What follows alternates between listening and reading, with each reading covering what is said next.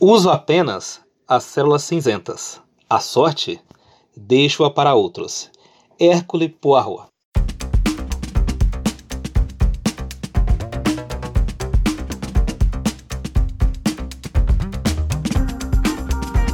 E começou mais um Entendo Nada. É, é o número 71.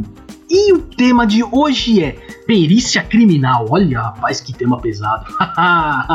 tema este que será apresentado por este que vos fala, Luiz Rossi, e por ele, ah, ele, o Sherlock Holmes da cidade de Tiradentes, Flávio Santos. Muito bom dia, boa tarde, boa noite a você que nos ouve, porque isto aqui é um podcast, é mídia streaming e você ouve onde, como e quando quiser. Olha, que aqui no entorno, se dá uma pescada, tem muito material para pesquisar, para fazer perícia por aqui. O que não falta aqui é material e cenário. Mas é, a gente está brincando aqui. É um tema que aparentemente é pesado quando você olha assim e vê a manchete, mas na verdade é um tema muito técnico, científico e muito interessante, que mexe bastante com a inteligência. Nós estamos falando aqui de uma área, perícia criminal, que tem concursos concorridíssimos no Brasil e com salários iniciais em alguns concursos que partem a partir de 11 mil reais ou 16 mil reais. Então a gente está falando de algo concorrido e que quando a pessoa é aprovada pode mudar a vida de uma pessoa em termos sociais e econômicos. Mas além disso, é uma área que exige muito estudo, dedicação, afinco e muito poder de análise.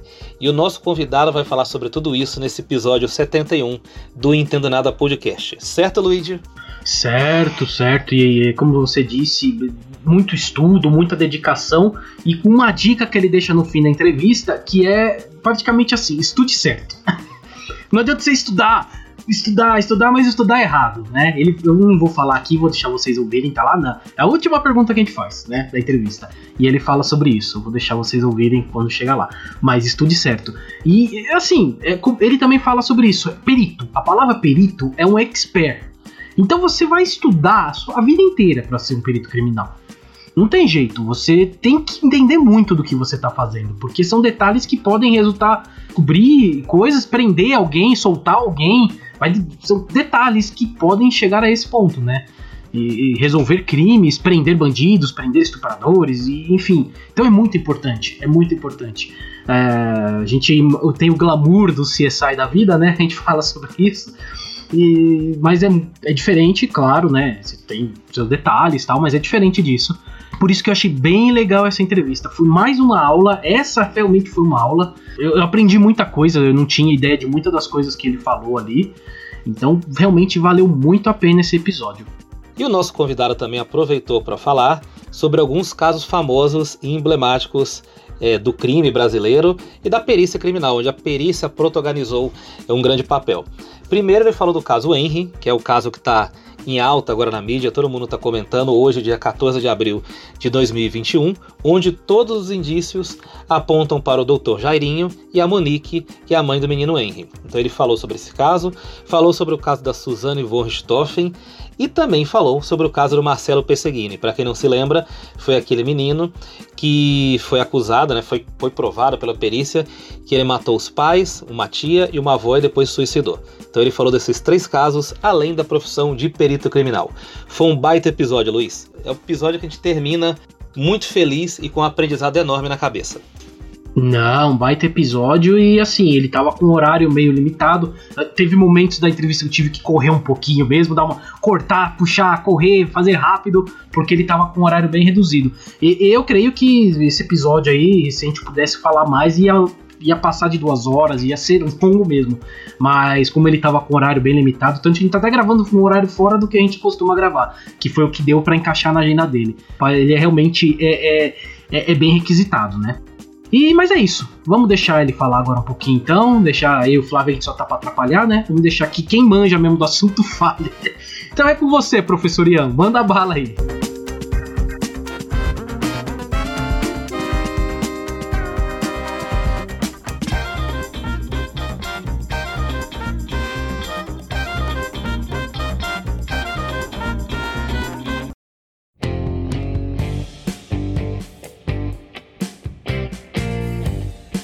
Vocês ouviram já a nossa apresentação, aí o Flávio apresentando, falando um pouco sobre como foi a entrevista, mas agora vamos começar a entrevista de fato, né?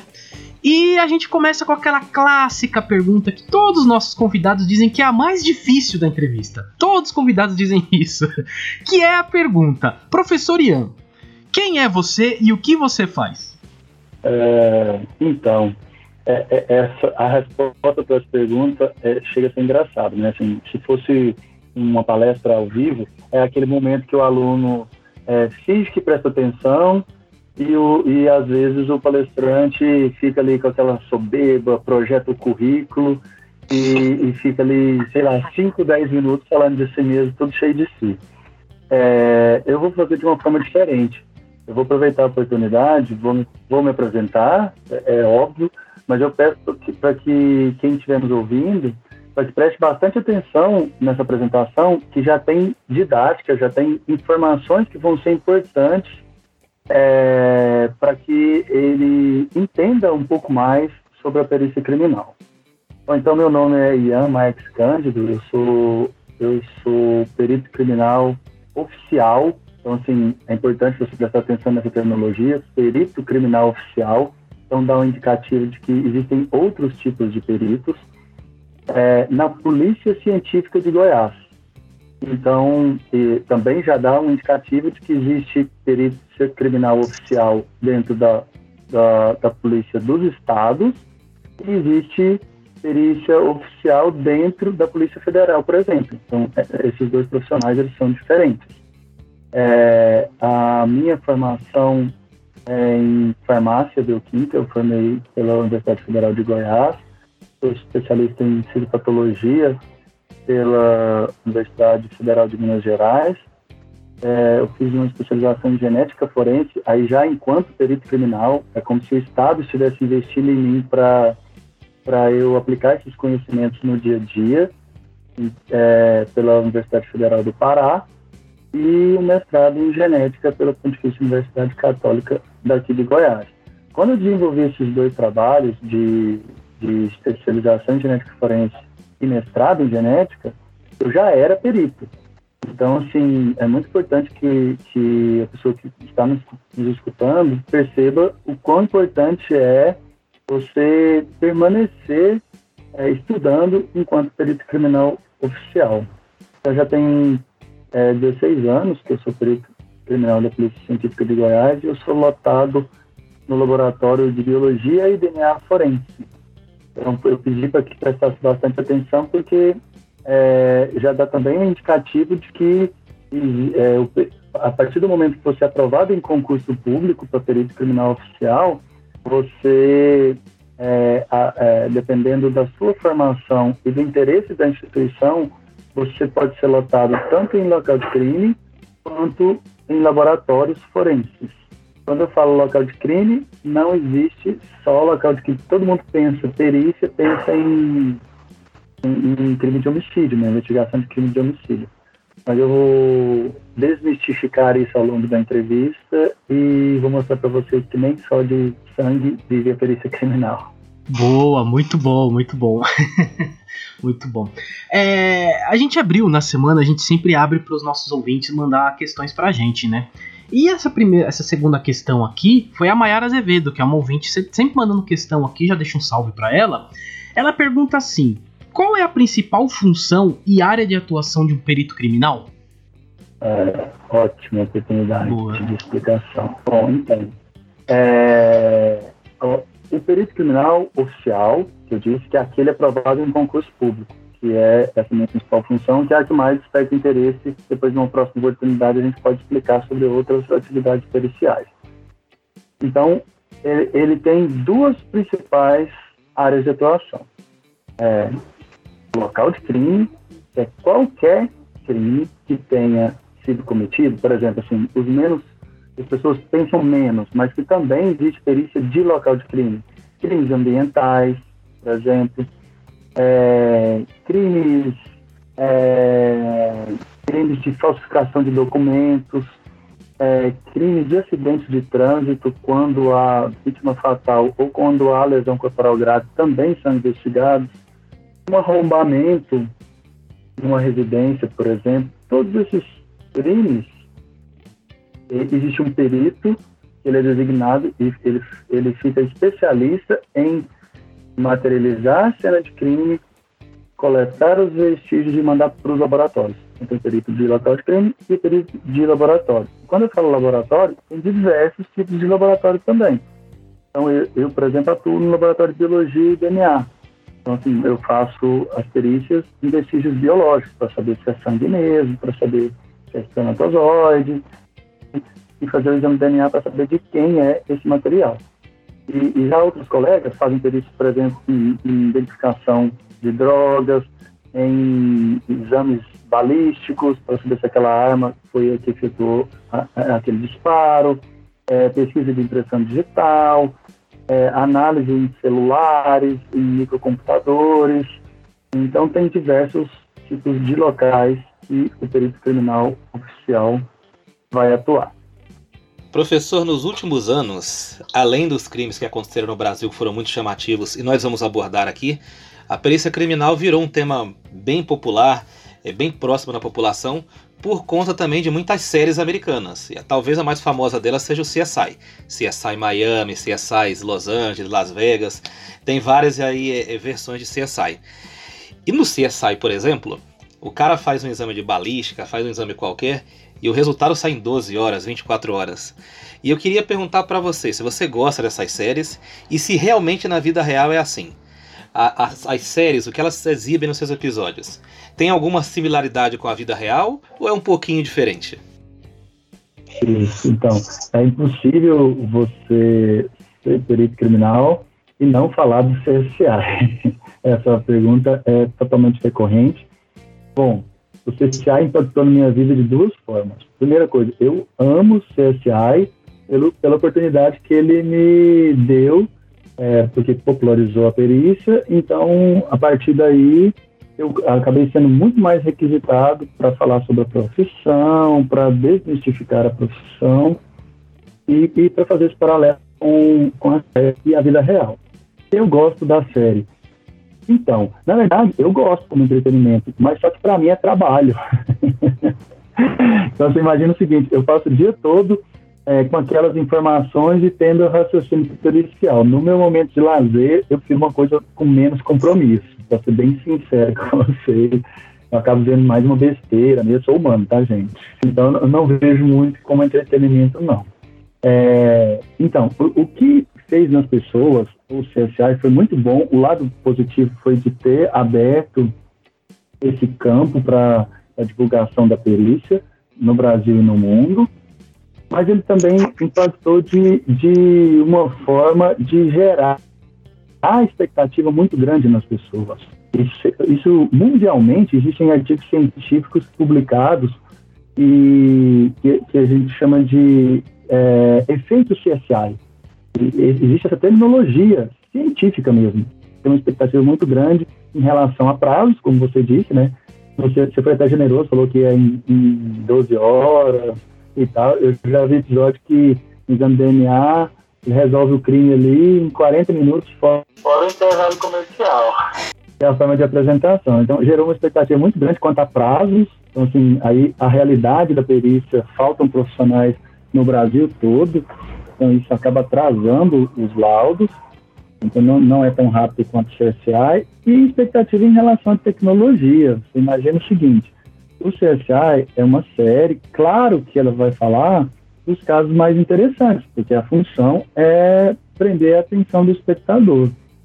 Mas é, na vida real, é, os crimes não são tão elaborados quanto o CSI, crimes pensados muito provavelmente as pessoas vão pensar assim, vou falar assim, ó, de pronto, um de vocês dois, vocês conseguem lembrar um, um crime assim, foi pensado e que não achou o corpo, por exemplo, da vítima? Consegue lembrar um caso que foi, eu estou entrevistando vocês, né? ah, eu lembro, lembro do goleiro Bruno. Isso, exatamente. Falar disso também. Isso. Então, é, então, esse é um caso que eu fui provocativo, mas era isso mesmo que eu queria ouvir. Então, assim, se eu te pedir outro, você vai ter dificuldade, entendeu?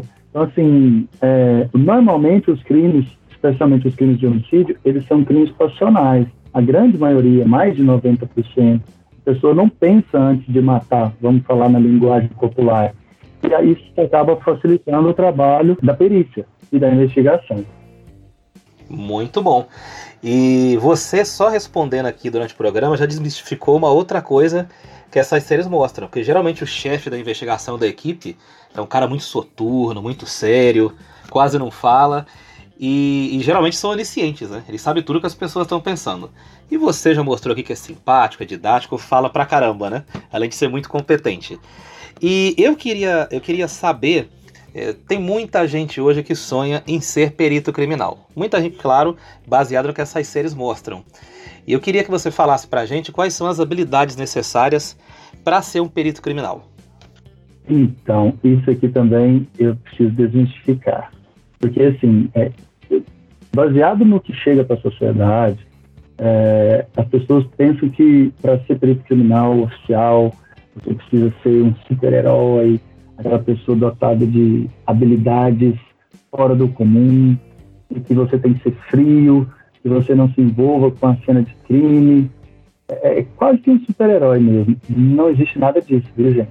É, nós somos humanos como qualquer outra pessoa. É, o que eu costumo dizer é que é, é o, que o que nos diferencia, porque assim, a função do perito criminal oficial é buscar provas científicas. Então você, você vai, baseado nessas provas científicas, ajudar a investigação. Então, o que eu costumo dizer é que você se protege é, é, do lado emocional pensando na parte científica. Mas sendo específico para responder sua pergunta, quais são as habilidades necessárias? Primeiro, você tem que gostar de estudar e ser aprovado no concurso. Então, isso é a única coisa que você precisa. Lá dentro, é, depois que você for aprovado no concurso público, é que você vai ser treinado, treinado cientificamente. Porque assim, gera expectativa também nas pessoas de que você vai ser treinado a não se envolver na cena de crime. Não existe nada disso.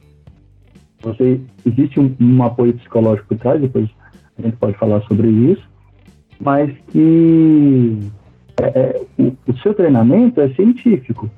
E se você, por exemplo, é uma mulher que choca com, é, é com a, a visibilidade de uma criança sendo violentada sexualmente, quando você for perito criminal, você muito provavelmente vai continuar chocando com a investigação de, de, de crimes sexuais.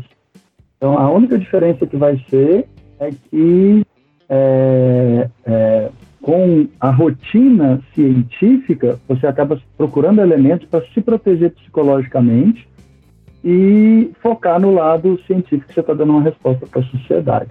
Então, sendo, de novo, sendo enfático e mais específico, a habilidade necessária para ser perito criminal oficial é gostar de estudar e ser aprovado em concurso público.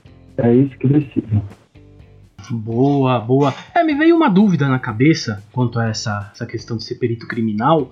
O, o, o médico legista, ele é um perito também ou, ou é, são coisas diferentes? Então, são, são funções diferentes. Tá.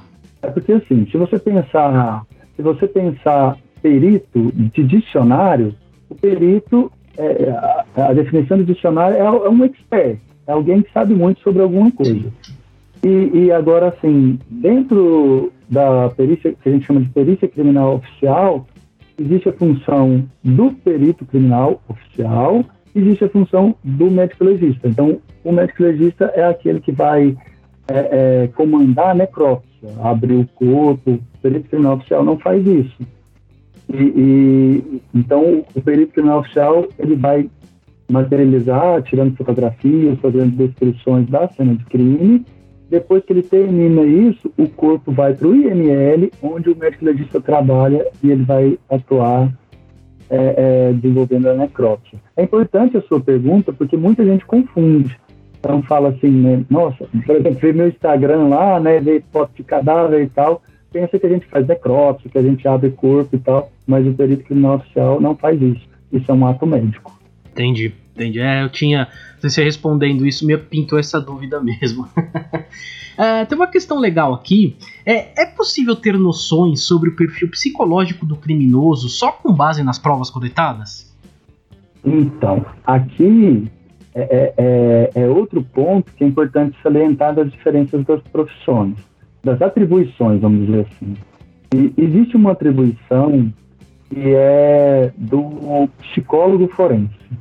Então, o psicólogo forense é que é o profissional, porque assim, tem a, a, a gente chama dentro da criminalística, existem duas ciências diferentes. Tem a criminalística e a criminologia. A criminalística é baseada na prova científica. O, o perito ele vai responder quando aconteceu aquele crime, onde, é, com que meios. Então, são algumas perguntas que o perito vai responder cientificamente. Já a pergunta que ela é do, do Etâmero de Quintiliano, que é um, um, um, estudioso das ciências forenses, histórico, ele tem, uma das perguntas é por quê? Por que aquele crime foi cometido? E a, quem responde essa pergunta é o psicólogo forense, é a criminologia. Então são ciências diferentes. Então o perito criminal oficial, ele não faz o trabalho de traçar o perfil psicológico. Mas respondendo a sua pergunta, é possível ter noção do psicológico criminoso com base nas provas coletadas ou com base no que aconteceu na cena? É sim possível. É, é, você tem uma, uma situação dentro da perícia que a gente chama de modus operandi, que é a maneira de agir sim. do criminoso. Por exemplo, uma coisa bastante curiosa e incomum, aliás, e comum, bastante curiosa e comum, é por exemplo, é, tem, vamos supor, aqui em Goiás já, já, já teve um caso que a gente atuou é, de violência sexual, onde o criminoso ele roubava as alianças de todas é, é, é as vítimas. Caramba. Ou seja, ele, ele era um, um violentador que escolhia as vítimas é, casadas. Então, assim, e era uma espécie de troféu ele guardar a aliança. Outro, outra coisa que, que, que eu ia dizendo que é comum é o, o, o arrombador, aquele cara que entra para subtrair objetos na casa da vítima, esse tipo de crime diminuiu com a pandemia, porque as pessoas estão ficando mais em casa, então está tá acontecendo menos esse tipo de crime. Mas era bastante comum que as pessoas saíam para trabalhar, principalmente no interior, e o cara entrava ali para roubar objetos. E é impressionante como eles vão à geladeira, se alimentam e defecam na casa. Então é, é comum deixar esse tipo de... então, assim, o psicólogo forense, quando ele quando existe, porque não são todos os estados também que tem esse profissional, é, mas é possível você, enquanto investigação, a delegacia, entrar em contato com psicólogos que são especialistas nessa área e solicitar a prestação de serviço. Legal. É, é interessante, você falou que usa-se muito da ciência, você estuda muito para conseguir ser um perito criminal, né? E tudo mais. E a gente imagina, eu leigo, pelo menos eu, quando eu vejo algum carro da perícia criminal parado em algum lugar tal, eu, eu já imagino um policial, uma pessoa, eu não sei, é uma, é uma cabeça, acho que tá na nossa cabeça, como se fosse um policial mesmo, tá armado, só tá no local lá para ver alguma coisa ou outra. É, mas você disse que é muito mais que isso, né? Então, assim, eu acho que essa é uma pergunta legal. Qual o material de trabalho do perito criminal? Vocês podem andar armados também ou, ou não? Tá, então vou, vou por partes. É, essa prerrogativa de essa prerrogativa de porte de arma de fogo, uhum. ela vai depender de cada estado ah, da tá. federação. Tá. Infelizmente, existe um, existe um esforço nacional de colocar a perícia no artigo 144 da Constituição. O artigo 144 da Constituição, ele traz a descrição de quais são as forças policiais. Então tem lá a Policial Rodoviária Federal, que é conhecido nacionalmente, o, o Policial Federal, o Policial Militar é, é, e a Polícia Civil, que seria a Polícia Judiciária. Então, ainda não existe na Constituição a figura do que a gente tem um esforço nacional, politicamente, de, de ser reconhecido como polícia científica. Então, é uma tentativa de uniformizar em todo o Brasil. Hoje não é assim. Por exemplo, aqui em Goiás é polícia científica. Mas, por exemplo, no Rio Grande do Sul, é, em Santa Catarina, é, lá se chama Instituto Geral de Perícias. Então, assim, É, e alguns estados, por exemplo, no Rio de Janeiro, a perícia ainda está dentro da Polícia Civil.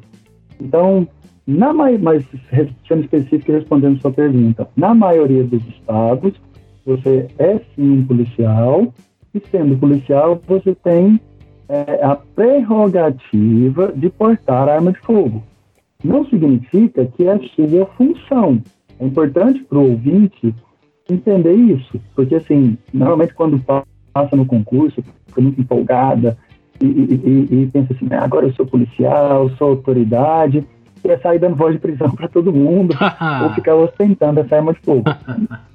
e, e, principalmente agora, assim, né, existe um, um, é, é, é, um, impulsionamento desse tipo de sentimento pelas coisas que a gente está vivendo, pela, pela configuração política do país, mas isso é muito perigoso, porque assim, você tem sempre que lembrar que a arma de fogo, essa prerrogativa, é para a sua proteção.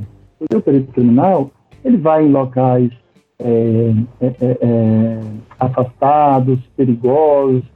Então, assim, se você se sentir seguro, é seu direito, mas não é a sua obrigação. Você pode portar a arma para se proteger mas não é sua, o Estado te paga para que no outro dia você esteja ali analisando cientificamente uma cena de crime ou analisando cientificamente as provas dentro do laboratório. Não para sair bancando o herói e colocando sua vida em risco. Então, essa é a minha opinião e eu tenho muita convicção dela. É, então, agora sim, o material de trabalho do, do perito criminal é muito de trabalho mesmo, não é arma de fogo. Então, assim, ele vai de local de crime, ele tem, provavelmente vocês já viram na série, e é parecido no dia a dia, uma maleta. Naquela maleta tem itens básicos ali, equipamentos de proteção individual, porque você pode estar atuando com é, é, vestígios biológicos, você tem a famosa lupa, né, para dar uma ampliada em alguns objetos, você tem aquelas plaquinhas para que você tire as fotos e tem uma sequência lógica para isso que serve aquelas plaquinhas enumeradas, um, dois, três, quatro, para que você é, depois, quando for fazer o seu lado, fique mais organizado.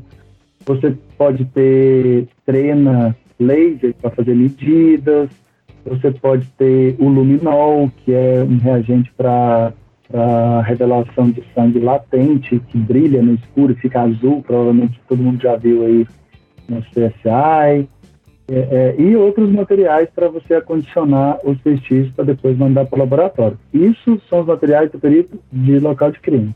Já o perito de laboratório, é, o nome já está falando, é um laboratório, então tem equipamentos caros, sofisticados e que vão ajudar é, de laboratório a fazer aquela perícia. É, realmente é bem científico, né? é, só, só, avisando que essa questão foi enviada pela ouvinte Luciana Fialho, eu tinha esquecido de, de mencionar. Foi ela que mandou essa questão aqui, é, Luciana Fialho. Ah, beleza. Flávio? Isso, beijão para Luciana Fialho, ela é professora na rede estadual de ensino. Acho que ela é professora há mais de 10 anos aí, então ela é uma guerreira, tá na linha de frente aí no meio da pandemia, né? Sofrendo ou com home office ou lá pessoalmente. Beijão, Luciana. Obrigadão pela ótima pergunta. É, agora falando do, do, do, campo das ações, do cenário mesmo, professor. Quando você chega numa cena de um provável crime, quais coisas você observa primeiro? Então, é, o perito é, não é minha função, né, mas eu vou responder por, por ter conhecimento do, da profissão, eu sou perito de laboratório, mas o perito de local de crime, é, ele tem que ter um senso de observação muito grande e aguçado, e uma organização das ideias. Então, é, você tem que imaginar o seguinte: é, você parte do todo para o específico. Então, vamos imaginar uma cena de crime onde a, a polícia científica foi acionada, um crime de homicídio, onde o, o, existe um cadáver, você percebe que ele tem sangue ali próximo dele, e que é, é, é e a perícia, ao chegar no local, ela, ela pega um local de crime que a gente chama de local de crime isolado. O que é esse local de crime isolado? É, é a polícia militar é a primeira a chegar no local e ela e ela passa aquela fita, aquela fita zebrada que todo mundo já deve ter visto ou ao vivo ou na série. Então, ao se deparar com a cena de crime, o perito ele tem que pensar o seguinte: ele está ali para materializar, levantar hipóteses. Porque todo mundo gera expectativa que o perito chega lá e vai falar assim: ó, foi Fulano que matou. Não é tão simples assim. Nem sempre tem essa informação possível. E, e então, assim, fica muito mais de você. Eu estou usando muito essa palavra, vocês devem ter percebido de materializar e discutir, levantar hipóteses que podem ter acontecido. Então, analisando a cena primeiro como um todo, então, como que aquele sujeito chegou por ali, tirando fotos é, e descrições panorâmicas, para depois chegar mais próximo do corpo. Tem uma situação que a gente chama de perimicroscopia, que é analisar a parte externa do cadáver e a partir das lesões ali, então se o, o perito criminal ele não faz necrópsia, mas ele pode, depois que ele tirar as fotos ali, mexer mesmo no cadáver, virar ele de um lado ou de outro, para procurar as lesões. Então, é, vamos supor que ele tem uma lesão perfuro-cortante. A depender da lesão do cadáver, você pensa numa arma que, que, que executou a, aquela ação. Por exemplo, se tem uma lesão perfuro-cortante, opa, então, que objetos são perfuro-cortantes? pode ser uma faca. Então vamos procurar essa faca, está ali na cena, não está. Então essas são as informações principais que o local de crime vai é, é, observar. Professor, muitos anos de experiência você tem, já teve contato com tantos crimes, é, tantas experiências vividas é, em laboratório, apurando provas, em contato com outros colegas. E, e como você disse numa resposta aí atrás, uma coisa que você desmistificou que o perito ele não é um ser frio, ele não é uma geladeira, não é um cubo de gelo que não se, não se impressiona e, e deixa de se emocionar com nada. Eu queria que você contasse pra gente se algum caso te chocou ou te marcou depois de tantos anos de carreira. Então, é, é foi maravilhosa a introdução, porque é isso, não preciso repetir. Então, nós, não, nós somos sujeitos, sim, é, ao impacto da, da, da emoção ali na cena de crime. E por incrível que pareça, todo mundo imagina assim que para a expectativa da minha resposta vai ser uma coisa assim mais horrorosa do que do que um filme, sei lá, do, do, do Jason versus Fred Krueger. Assim, vai ter tantos. É, por mais incrível que possa parecer, a cena de filme que mais mexeu comigo emocionalmente não tinha uma gota de sangue na cena. Era um caso é, do que aconteceu aqui, é, aqui em Goiás, de um empresário, ele tinha suicidado. É, então, tipo assim, a, a, investigação, nós fomos à cena de crime é, porque era um crime de repetição. Então, ele era multimilionário, dono de uma empresa que é muito abastada. Para você ter uma ideia, o apartamento ele precipitou, né, que esse corpo caiu lá, poderia ter sido um homicídio também, alguém poderia ter jogado ele, por isso que, de, que deu perícia criminal. Mas depois ficou constatado que foi um suicídio mesmo. O apartamento tem mil metros quadrados, é quase que uma fazenda. Aí você imagina. Oh, é um, é um bairro aqui em São Paulo. é. Então, você, você imagina que uma pessoa tão abastada, talvez quem está me ouvindo pense assim, e era o que eu pensava também fala assim, não, essa pessoa não tem problemas, né? E, e, e, na verdade, sim, foi muito chocante emocionalmente você pensar o quanto a vida é efêmera e o quanto é, a gente tem que ser grato mesmo pelos dons é, é, é, de Deus. Não sei quais são as crenças de cada um aí que estão assistindo ou ouvindo, né? Mas é, do, do quanto que uma cena que não tinha uma gota de sangue mexeu comigo emocionalmente, de, de, você dar valor mesmo na sua vida e no seu dia a dia, independente do contra-cheque, vamos dizer assim. Exatamente. É, contra-cheque não preenche o coração, não preenche a alma da pessoa. E vou falar, vou falar aqui da que a pergunta foi da Amanda Gomes. A Amanda Gomes ela tem um interesse muito especial na área porque ela é estudiosa de linguagem corporal e ela gosta de, de, de, desse lado da investigação, do aspecto da investigação. Então ela tem um interesse que casa aí com a área da perícia criminal, é, laboral, enfim. E tem uma, uma, uma outra pergunta aqui. É, eu queria saber de você, professor, se você, diante de tantos crimes, tantas apurações que você já fez, se já precisou de terapia, algum tipo de ajuda. Ou eu conheço colegas que já precisaram.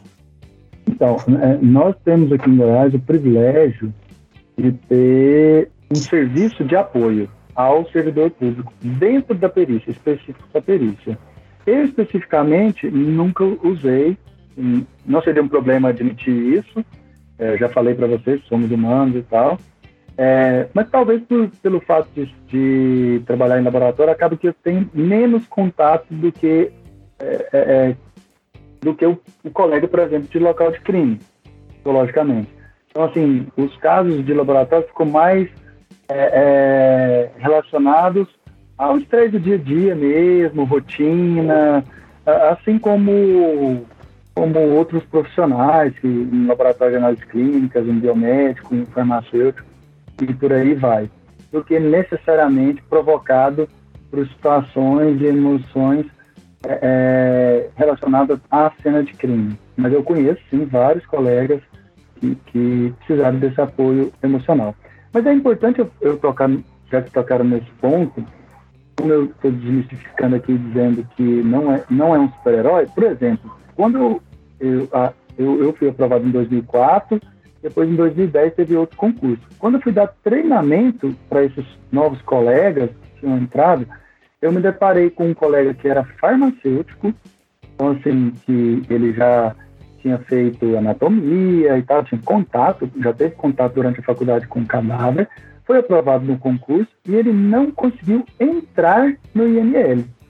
Então, assim, era uma limitação dele. E a instituição respeitou isso Hoje ele é um excelente perito criminal, mas é óbvio que ele não atua é, em cena de crime. Então, por isso que eu falei para você que o, que o perfil exigido é de aprovação no concurso. Muito mais de aprovação no concurso, porque depois é, as suas limitações elas vão ser respeitadas, porque nem só de sangue vive a perícia criminal. Então, assim, esse especificamente trabalha no laboratório de documentoscopia, que é um, um perito maravilhoso e não necessariamente ele precisa ir ao local de crime. É, claro, você vai poder falar de Goiás, né? Mas você deve ouvir de outros lugares, as pessoas comentando, você deve ter contatos, né? O, o perito brasileiro conta com uma boa estrutura para trabalhar? É, como você já, já, dentro da própria pergunta, você já fez a introdução. É, isso vai depender de cada estado. Sim. É, o, o, que a gente, o que a gente tenta, através, por exemplo, esse tipo de trabalho que a gente está fazendo aqui de esclarecimento, de desmistificação e de divulgação da perícia criminal é de sensibilizar as autoridades para investimento na perícia. É, bom, em específico, já que a gente está falando com pessoas que nem sempre têm experiência com a perícia criminal, em comparação, por exemplo, com a perícia dos Estados Unidos e da Europa.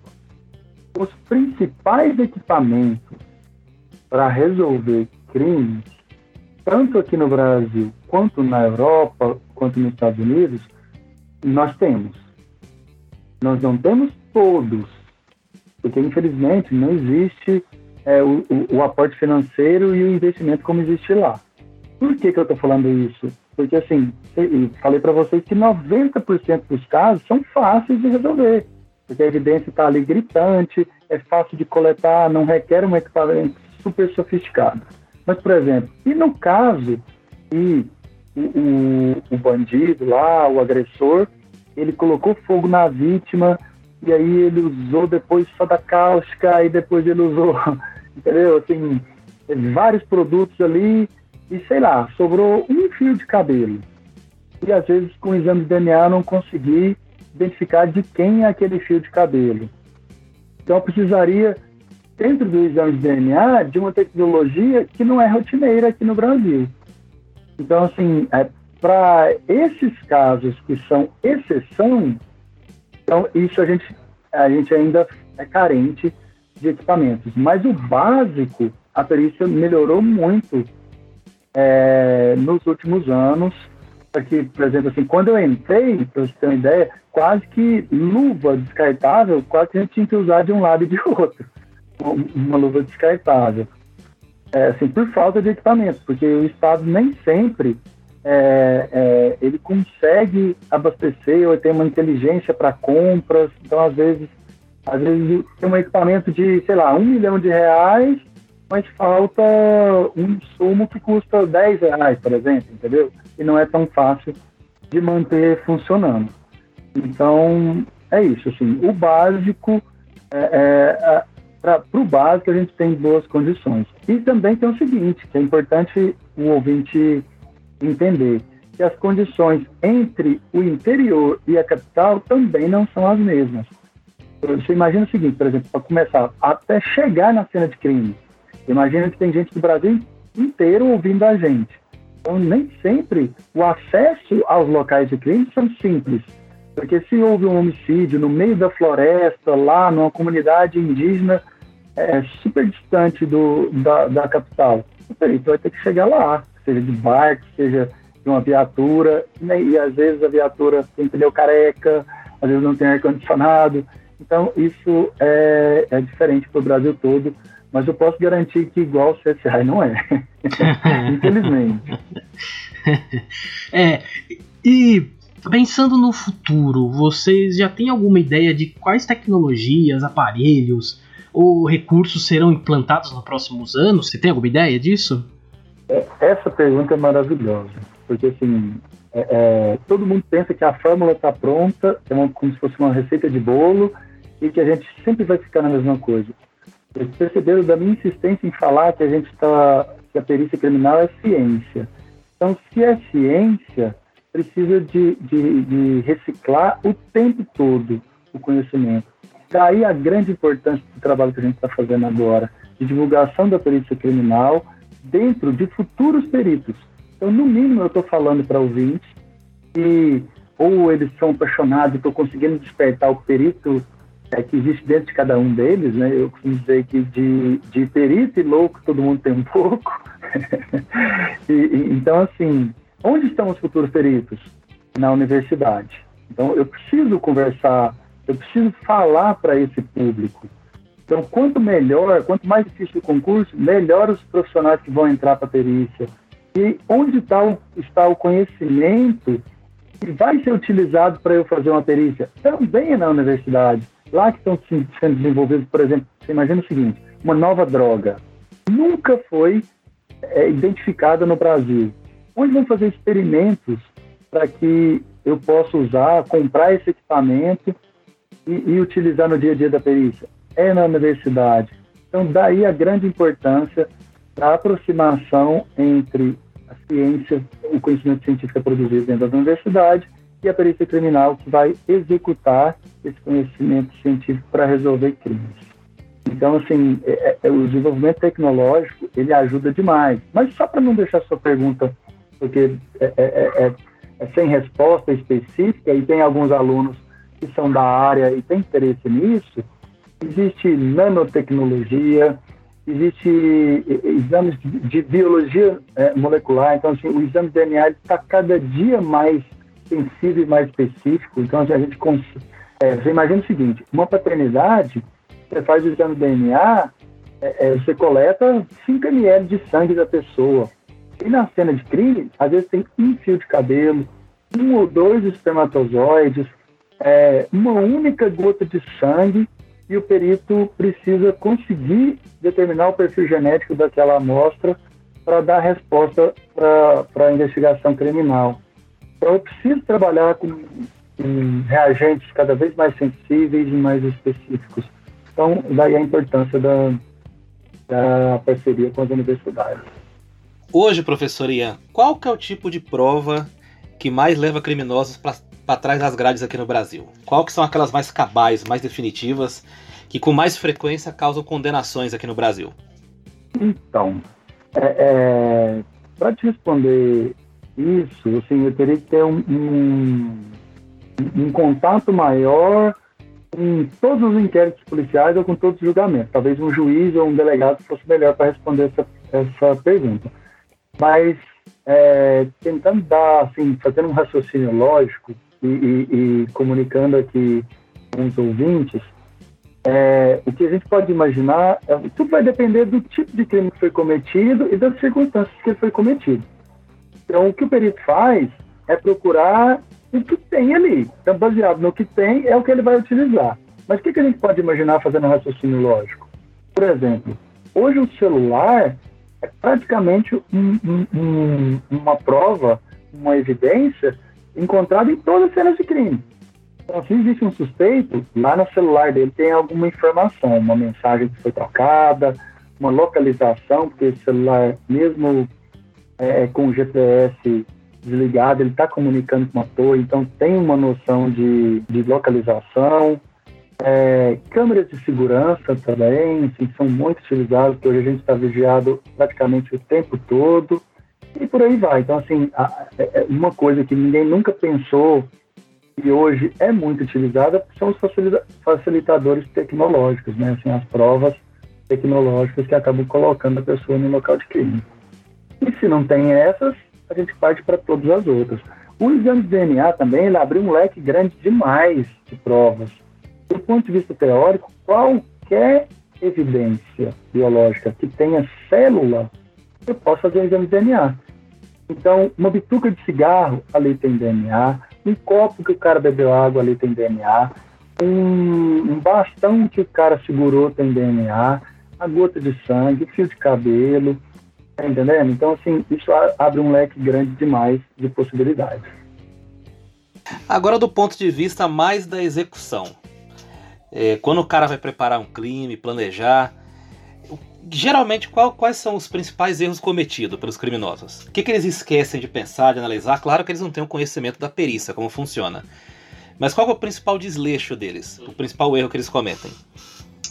Então, é engraçado é, é, é, essa pergunta sua, porque assim, por exemplo, é, esse trabalho que a gente está fazendo aqui, eu tenho cursos, é, eu dou cursos, já tem 16 anos que eu, que eu apresentava, agora na pandemia está parado, né? Mas ainda assim, dou palestra online, é, eu escrevo livro, tem livros publicados, então, dá, eu, eu coordeno uma pós-graduação, então, dá a impressão, sim, eu estou treinando quem não é perito a, a, a ter conhecimento para questionar a minha perícia ou para cometer um crime, entendeu? Assim, pode gerar essa expectativa, assim, nossa, mas isso é grave, não pode.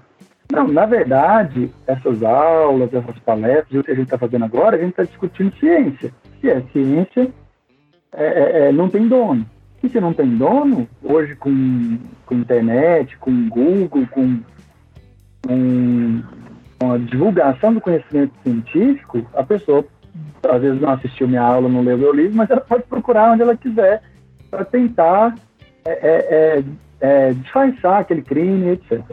Mas sendo específico para a sua pergunta, é, o que, que é o principal erro? O principal erro é não pensar, não planejar o crime. Os crimes premeditados, eles são mais difíceis de se investigar mesmo, não são impossíveis. Provavelmente todo mundo já escutou a seguinte frase: Não existe crime perfeito. E essa frase realmente ela é real. É, não existe mesmo crime perfeito. Sempre, por mais que a pessoa planeje, ela vai deixar elementos na cena e eles podem ser localizados pela perícia ou pela investigação. Mas, para desmistificar, não existe crime perfeito, mas existem sim problemas na investigação. E esses problemas podem ser de ordem pessoal, às vezes demorou a perícia chegar no local, às vezes pode ser de limitação técnica, de conhecimento do colega que está fazendo a perícia, às vezes por falta de equipamento ou por vários outros motivos. Então, assim, não existe crime perfeito, mas existem sim problemas na investigação. professor, é, você tem algum tipo de crime que é, é, você investiga mais frequentemente? Tem alguma coisa assim? O que que, que você mais investiga? É, eu vou aproveitar essa pergunta, assim, porque assim, isso depende da região e depende de levantamentos estatísticos. Mas eu vou aproveitar a sua pergunta, não vou responder ela especificamente porque eu não tenho esses números. Mas é, para servir de alerta, nós estamos num momento de pandemia. É, e esse como que a pandemia, vou mudar sua pergunta, tá? que tipo de crime passou a ser mais executado ou menos executado na, na pandemia? É, então, a, a pandemia, ela aumentou demais feminicídio e agressão contra a mulher, estão ficando mais tempo em casa, as intolerâncias, os problemas de relacionamento, eles são mais pronunciados, então isso aumentou muito. É, aumentou muito suicídio, primeiro momento aumentou muito, as pessoas assim, emocionalmente estão precisando mesmo ser curadas, infelizmente. acaba gerando um número maior. E, e, por exemplo, suicídio não é muito noticiado. Vocês podem perceber que existe, nem sei se é uma questão legal ou se é uma questão ética. O jornalismo não divulga muito suicídio. E eu estou informando para vocês, então, assim, é, conheçam, se aproximem, não, é, não subestimem isso, então, assim, não fique esperando grandes sinais ou tratem a depressão como uma, como uma mimimi ou uma frescura. Então, é, é uma doença mesmo e isso precisa ser detectado precocemente, porque aumentou muito a questão do suicídio. E diminuiu acidente de trânsito, serviços em acidente de trânsito diminuiu, porque é, as pessoas acabaram ficando mais tempo em casa. E, como eu já havia dito também, é, os arrombamentos. A pessoa ficando mais em casa acaba coibindo mais o adentramento de bandidos para subtrair objetos. Sim, é, lembrando é, que a gente tem um episódio aqui do Setembro Amarelo e tratamos sobre isso, né? Tratamos sobre suicídio, conversamos com a psicóloga Keline Dori e tudo mais. E aí acho que o Flávio até pode falar um pouco mais da questão ética no jornalismo e falar de suicídio, né? E, o, que, o que a gente sabe é que a, a imprensa evita dar essas notícias por evitar gatilhos, né? Mas já, já se disse que não é a melhor opção também. Teria que se saber como, né, Flávio? Acho que você tem até mais. Você tá no meio, você pode dizer melhor sobre isso. Todas as redações, pelo menos que eu conheço, é, falando com colegas, as que eu trabalho, que eu já trabalhei, existia essa norma, existia essa diretriz ética de não se abordar os temas dos suicidas e dos suicídios, consequentemente. Eu, como profissional, discordo completamente, porque eu acho que quando você não fala de um problema, o problema cresce, ele não é atacado e não é resolvido. Eu acho, por exemplo, uma coisa patética, num certo ponto, o metrô, por exemplo, ter um suicida na linha e falar que é um problema na via. Aquilo não é um problema, é um ser humano. Então, assim, se tem um ser humano ali sofrendo, que cometeu suicídio, que é uma coisa horrenda a pessoa saltar na frente do metrô e suicidar, e de vez em quando escapam uns vídeos aí na internet e a gente acaba assistindo, é porque aquele ser humano lá atrás não teve uma rede de proteção. E talvez essa rede de proteção não foi montada, e a gente sabe que a política brasileira é assim, ela funciona muito por pressão da imprensa. Essa rede de proteção não foi montada porque a imprensa não falou do assunto, não colocou em manchetes garrafais e não pressionou. Claro que eu não estou defendendo aqui que se aborde como o Datena, mas mesmo a abordagem do Datena às vezes faz a política se mexer e criar políticas públicas, rede de proteção. Então eu sou contra isso como profissional, mas ainda é uma diretriz ética, ainda é um tabu e muitos profissionais individualmente têm medo de abordar o assunto. Mas assunto, quando é problemático, tem que ser abordado, discutido e ser levado para a sociedade para encontrar soluções. Isso aí, é isso aí. Buscar a maneira certa de, de, de falar sobre isso, acho que esse é o ponto. É, agora a gente vai entrar aqui numa série de questões que eu acho que é a parte que todo mundo quer ouvir, né? que é a parte dos crimes. Vamos falar de crime aqui, né? A primeira questão sobre essa parte é: tem algum caso famoso da história que você gostaria de ter trabalhado? Nossa, que pergunta legal. então, olha só. É, é, tem alguns casos que são, sim, muito emblemáticos. É, eu acho que um caso que foi um divisor de águas da perícia é, do Brasil foi o caso da Isabela Nardoni. Então, assim, pra, pra, só para contextualizar, é, para quem não conhece o caso, é uma criança, se eu não me engano, de seis anos, que teria é, é, sido jogada pela janela do apartamento e o principal suspeito era o próprio pai. Né? E, e isso é o seguinte: é, dentro desse crime, é, ele aconteceu numa época onde, por exemplo, o CSI, em 2010, ele foi a série de TV mais assistida no mundo. Então, assim, calhou da divulgação do Brasil da perícia criminal de existir uma série de TV que estava funcionando e aconteceu um crime que chocou, foi todo mundo para frente da televisão na época para querer saber detalhes sobre o crime. O crime, é, é, os principais suspeitos eram pessoas com uma certa, um certo conhecimento, é, porque eram pessoas da classe média de São Paulo, então assim tinha certo conhecimento, tinha é, dinheiro para pagar bons advogados. Então acabou assim que a perícia foi mais confrontada. Consequentemente, é, acaba sendo um, a gente gosta de desafio, né? Então, um caso que você tem que defender o, a sua convicção, eu acho que eles acabam sendo mais gratificantes, gratificantes, né? Porque ganha, agrega mais importância para o seu trabalho. Eu tenho certeza que o perito de São Paulo que trabalhou nesse caso, ele deve ter atendido, pelo menos na carreira toda, mais uns 10 casos iguais e que não tiveram a mesma repercussão. Então acaba que a gente, a gente é, é, é, é acaba que a gente traz uma gratificação, um reconhecimento profissional, trabalhar nos casos de repercussão. É isso. Olha, professor, foi ótimo você falar do caso da Isabela Nardoni, porque a nossa próxima pergunta tem até um, um certo link aí com o caso da Isabela que é o caso do menino Henry, que está em alta agora aqui no Brasil, a gente está comentando bastante. Hoje, dia 14 de abril de 2021, vamos contextualizar aqui, que alguém pode ouvir muito tempo depois.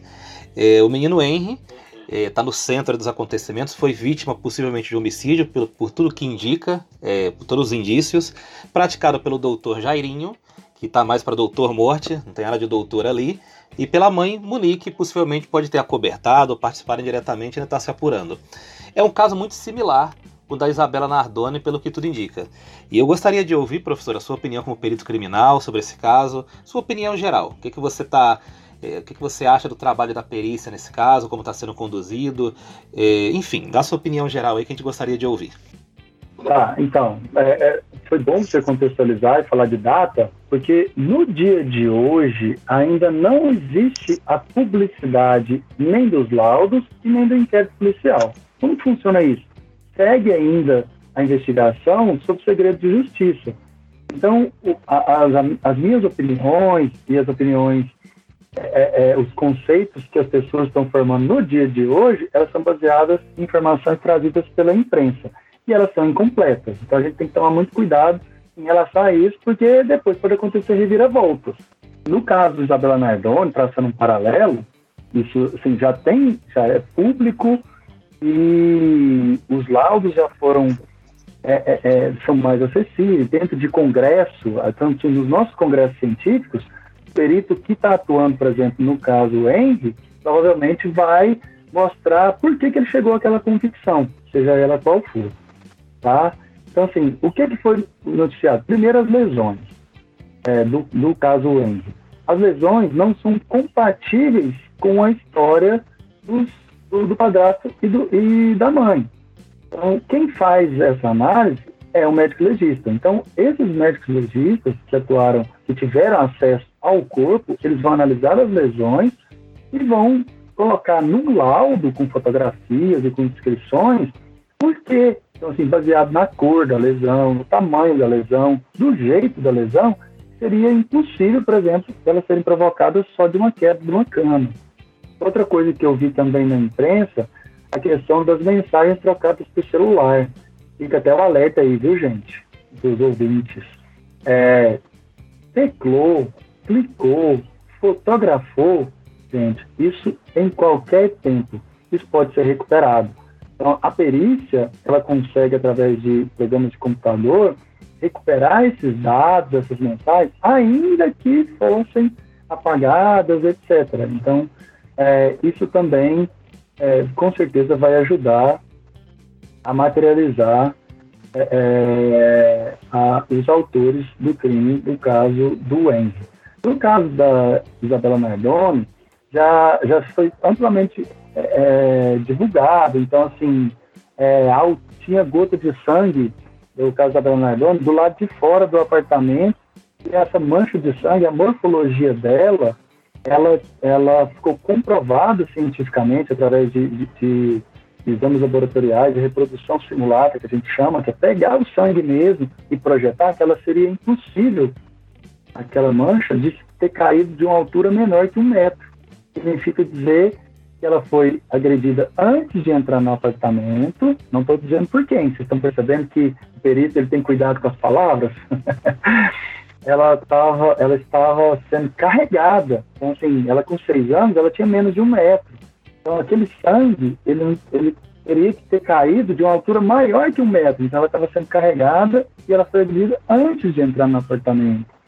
Outras é, relações periciais falam assim, ah, foi encontrado também é, imagens de câmera de segurança, do caso da Bela Nardone, deles entrando no, no apartamento, subindo o elevador, aí ele desce de novo para pegar a outra filha e a esposa, e aí para uma terceira pessoa ter entrado no apartamento é, sem arrombar, etc., isso seria praticamente impossível, daí que eles chegaram à convicção de que foram os dois eles foram condenados.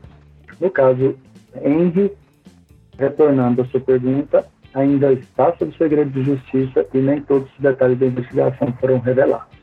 Olha, professor, foi ótimo você falar do caso da Isabela Nardoni, porque a nossa próxima pergunta tem até um, um certo link aí com o caso da Isabela, que é o caso do menino Henry, que está em alta agora aqui no Brasil, a gente está comentando bastante.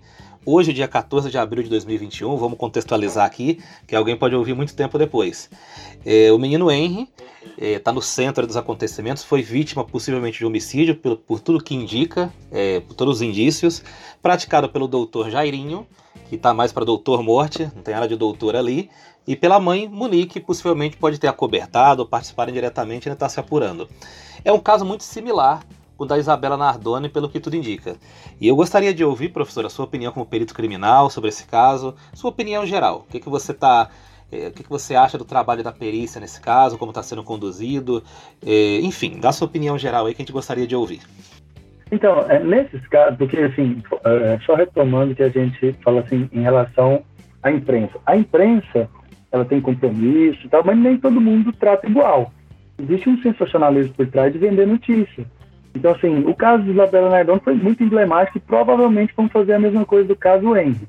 Quem escutar isso mais rápido aí, depois vai, vai poder confirmar o que eu estou falando aqui. Não estou querendo fazer previsão, não sou adivinho, tá?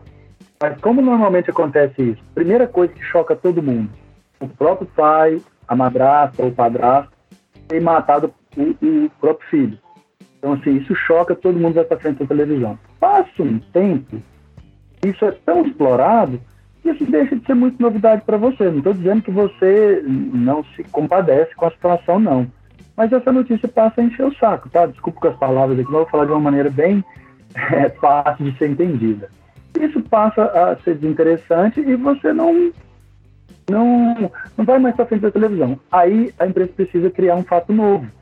E aí, dentro da investigação, eles exploram é, é, é, esses gatilhos que podem ser fato novo, que são lacunas, assim, problemas da investigação.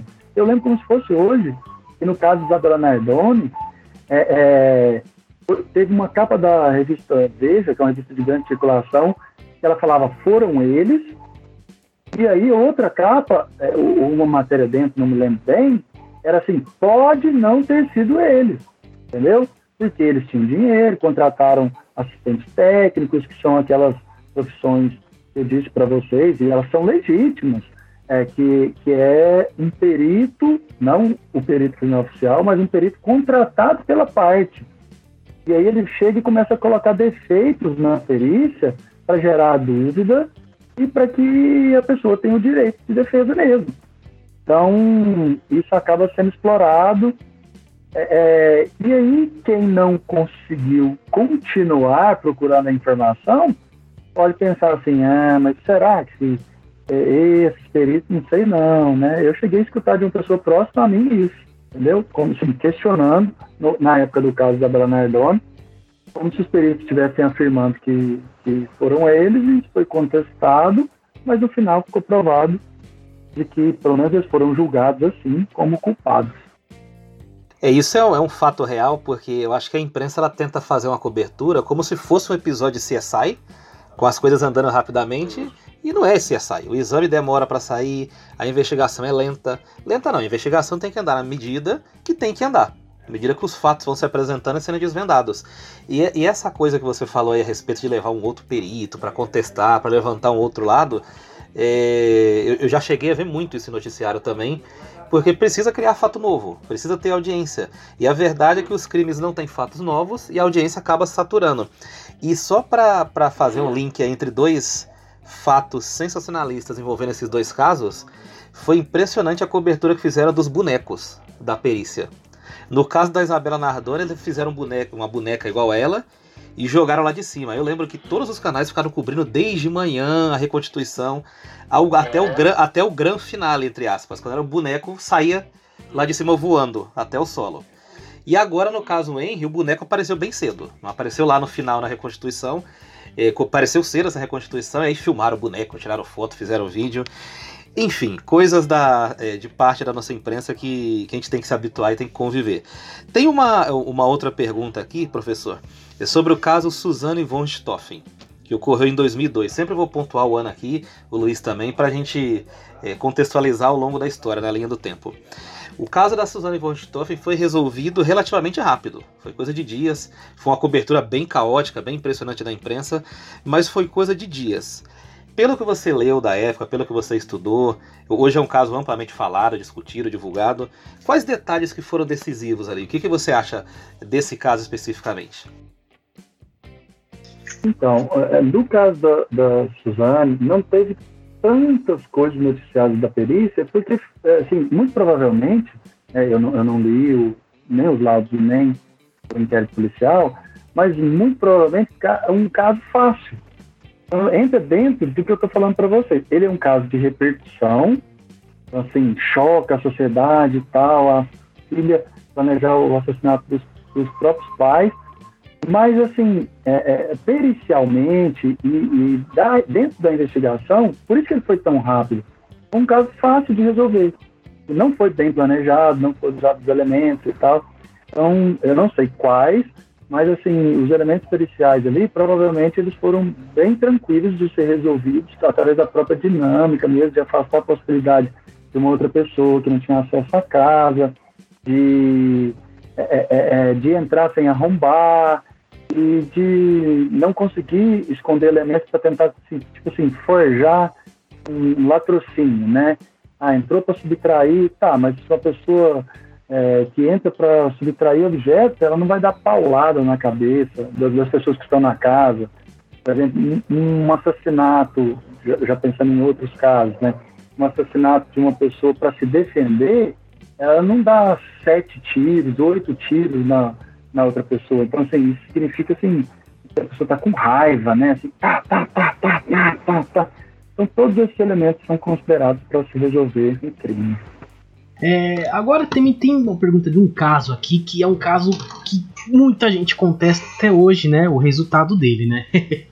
Eu vou contextualizar porque esse caso aqui muita gente até não lembra mais. Foi em 2013, é o caso do Marcelo Pesseguini, que é um, um garoto de 13 anos que, como foi concluído nesse caso, matou toda a família. E entre eram cinco pessoas, né? Contando com o menino que se suicidou no fim. É, a mãe era uma, uma cabo aqui da Polícia Militar de São Paulo e o pai era sargento da rota. Então, até hoje se contesta muito a conclusão desse caso, né? No fim, foi considerado que o menino entrou, matou todo mundo e suicidou-se. É, você provavelmente você viu muito sobre, já pegou os laudos e tal. Você concorda com a conclusão desse caso? Ah, esse caso aqui, ele, ele sempre foi, ele me acompanhou muito, então eu posso dar alguns detalhes dele. É, porque o, foi assim, como aconteceu em 2013, era a época que eu saía é, no Brasil todo é, palestrando e eu tinha que falar dele porque estava todo mundo muito curioso. Bom, eu vou começar pelo fim, tá? a conclusão desse caso é, é, é, que eu sempre falei isso na, na, na, nas minhas palestras. Em perícia criminal, presta bastante atenção no que eu vou falar em perícia criminal, o improvável não é impossível. O improvável é uma coisa. Impossível é outra coisa. O que, que acontece? É, especificamente desse caso. Primeiro, ele aconteceu em São Paulo, então eu não, eu não tive acesso a detalhes da investigação. De novo, estou dizendo que eu estou falando coisas e eu li e escutei da imprensa. Então, mas assim, é óbvio, assim, como eu sou perito criminal, é, nos churrascos de família, na festa de fim de ano. Todo mundo quer saber o meu palpite, né? Ainda mais que ao vivo não tem ninguém gravando. ah, melhor ainda. É. é. E, e, e, às, vezes, às vezes você tá tomando um vinhozinho, às vezes tá tomando uma cerveja, a língua fica mais solta, né? então, mas algumas pessoas, é, na época, uma pessoa me perguntou, Ian, o que, que você acha? Então, tipo assim, sendo específico, o que que, é, o que, que você acha? Um menino de 12 para 13 anos que teria dirigido um carro, essa é a história que chegou para mim, teria dirigido um carro e teria manipulado uma arma de fogo, um, um, e não é uma arma de fogo comum, porque assim, quem não é, quem não tem contato com arma de fogo, dificilmente vai conseguir é, é, manusear uma pistola. Então, é, foi uma pistola a arma é, usada no, no crime. Matar, eu não lembro mais bem, se quatro ou cinco pessoas, entendeu? Então, assim, é, o tiro ele faz barulho, o disparo ele faz barulho. Então, quer dizer, isso é pouco provável que isso tenha acontecido? Mesmo para o perito responder, sim, é pouco provável. Mas vamos, vamos pensar detalhes da investigação, que foram alguns que chegaram para mim. Por exemplo, é, ele não era uma pessoa comum. O, o Marcelo Perseguini, ele era uma criança filha de é, policiais militares do estado de São Paulo que tinha acesso à arma de fogo, é, ficou provado também através de provas testemunhais, então ele tinha acesso. Não é comum uma pessoa normal ter é, é, destreza para manusear uma pistola. Mas uma criança, mesmo sendo criança, que está ali em contato e tal, é, é possível que ela tenha. Bom, então vamos para outros detalhes. É pouco provável que uma criança de 12 para 13 anos tenha habilidade para dirigir um, veículo, porque assim, o que, que acontece? É, é, é, pouco provável. Mas tem imagem de câmera de segurança que mostra ele saindo de casa com o carro, tem imagem de câmera de segurança, com inteligência própria, policial, no meio do trajeto, ele deixa o veículo, vai para a escola, assiste a aula, volta, pede para o carona deixá-lo no meio da rua. Tem imagens, o que eu estou falando não é o que eu acho, não, tá, gente? É, tem imagens de câmera de segurança. Ele entra dentro do carro, pega algum objeto, põe na mochila e tal, volta para casa, entendeu? Volta para casa, e aí possivelmente ele teria é, é, cometido suicídio. Então, a, de novo, a medicina legal analisando é, os corpos, eles têm tempo de morte diferente. Então, foi analisado isso também. Então, quer dizer, ele, é, os, o Marcelo e os familiares não foram mortos no mesmo momento. Então, foi depois mesmo que ele, que ele foi morto. Mas você poderia me, me questionar falando o seguinte: ora, é, perito, mas é, poderia ter sido uma pessoa que matou os, os familiares, ficou na casa, esperou ele voltar para depois matar. Sim, já, já fica uma hipótese, é possível, mas menos provável. Então, ter que convencer esse garoto de ir para a escola, voltar para depois ser morto. É, em relação ao barulho, ao, ao disparo, é, como que outra pessoa da casa não acordou, depois ficou constatado também pela perícia, pela medicina legal, fazendo análise nas vísceras desses corpos, e, e mais de um deles, dessas pessoas, tomava remédio controlado para dormir. Então, assim, foi detectada a presença desses medicamentos no corpo da pessoa. Então, isso já fala mais a favor de um sono mais pesado, e, e, assim sucessivamente. Então, assim, através de provas periciais, foi isso que foi provado e, e o caso foi concluído como, é, como suicídio mesmo depois do homicídio. É... O, o Luiz, eu posso só, só acrescentar um dado aí? O professor falou que a, no, na, na pergunta anterior que às vezes a, os canais de televisão, as emissoras levam uma pessoa para confrontar o perito, a versão oficial, para uhum. criar um fato novo. Nesse caso específico do, do Marcelo Seguini, quem fez esse papel nem foi um perito, foi uma pessoa que infelizmente morreu recentemente pela Covid, que foi o Major Olímpio. O Major Olímpio, ele vivia uhum. em canal de televisão, falando, olha, mas não sei o que, não sei o que, não sei o que. Não estou fazendo aqui juízo de valor, estou trazendo só um dado para você que está nos uhum. ouvindo analisar. Mas foi ele o principal pessoa na mídia a encampar a tese que tinha a participação de outras pessoas além do menino. E uma outra coisa também a respeito do, do Marcelo, todo mundo chamava ele de Marcelinho. Só que esse Marcelinho uhum. tinha, acho que 12 ou 13 anos, e ele era alto, ele tinha quase 1,70m. Então ele não era uma é. criança. As fotos que apareciam na mídia é que ele era uma criança com uniforme de escola, mas aquele não era o Marcelinho atual.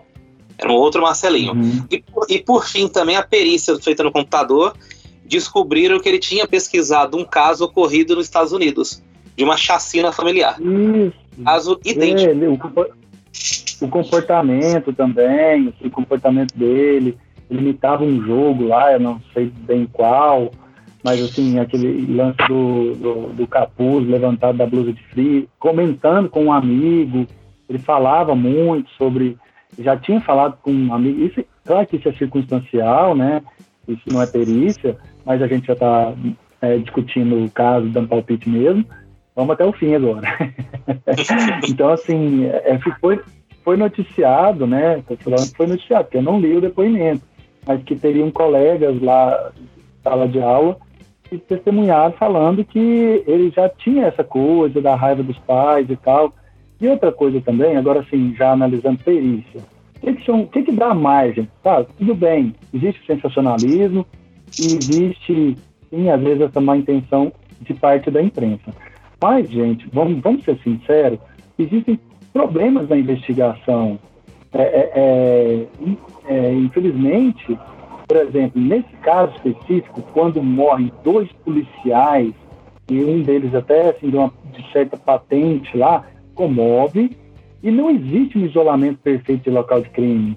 Então, esse comportamento que foi citado por você, é, é, em relação a, a questionamentos, eles acabam sendo possíveis por falta de profissionalismo da própria polícia. Se tivesse isolado o local de crime, se tivesse feito uma perícia bem feita, isso gera pouca margem. Mas, por exemplo, eu lembro como se fosse hoje de ver imagens televisivas deslotado de policial, de autoridade, de, de chefe de segurança pública de São Paulo, e coronel da PM e tal, circulando ali dentro da casa. Tá entendendo? Então, esse local de crime quando chega a perícia, acaba sendo violado, existe uma pressão muito grande em cima dos peritos. Então, isso atrapalha. E aí começa as teorias de conspiração, infelizmente. Não é fácil a vida do perito, não, tá vendo? Ah, eu imagino. A vida, a vida do cientista, do, do, pesquisador no Brasil, em qualquer área, não é fácil. A verdade é essa. É, da, toda área, olha, é difícil, é difícil. É, bom, tem um outro tipo de crime aqui que, que a gente acaba nem lembrando muito, mas a perícia é fundamental, né? Que normalmente é o assalto ao banco, né? Mas tem um específico que está sendo chamado de novo cangaço, que são bandidos que invadem cidades menores daqui do Brasil, do interior do Brasil, e roubam banco, fazem um terror, né? E, e normalmente esses crimes são praticados por bandidos mascarados, usando luva, com treinamento militar, têm experiência e que não deixam muitos rastros, né? É difícil fazer uma perícia nessas cenas de crime? É, com certeza. E quanto mais elaborado o crime, mais difícil a perícia. Mas assim, se me dá uma oportunidade, levantando o novo cangaço, de discutir uma coisa que a gente não falou aqui, que é importante falar. No Brasil, desde 2012, existe um programa de computador que foi cedido pelo FBI, é, é, pela polícia norte-americana, que ele chama Codes, que nada mais é que um banco de perfis genéticos. Então, assim, desde 2012 existe a lei, a lei no Brasil, quer dizer, o FBI ele só cede o programa de computador, quem, quem decide a forma de utilizar isso é o governo nacional. Então, assim, o, desde 2012 existe uma lei que cria o Banco Nacional de Perfis Genéticos. Então, quer dizer, na prática, que todo bandido que é condenado por crime hediondo, aí esses crimes estão lá especificados na lei, não vamos perder muito tempo falando disso, é, eles têm o DNA coletado e adicionado no banco. Então, assim, para que, serve o banco de perfil genético?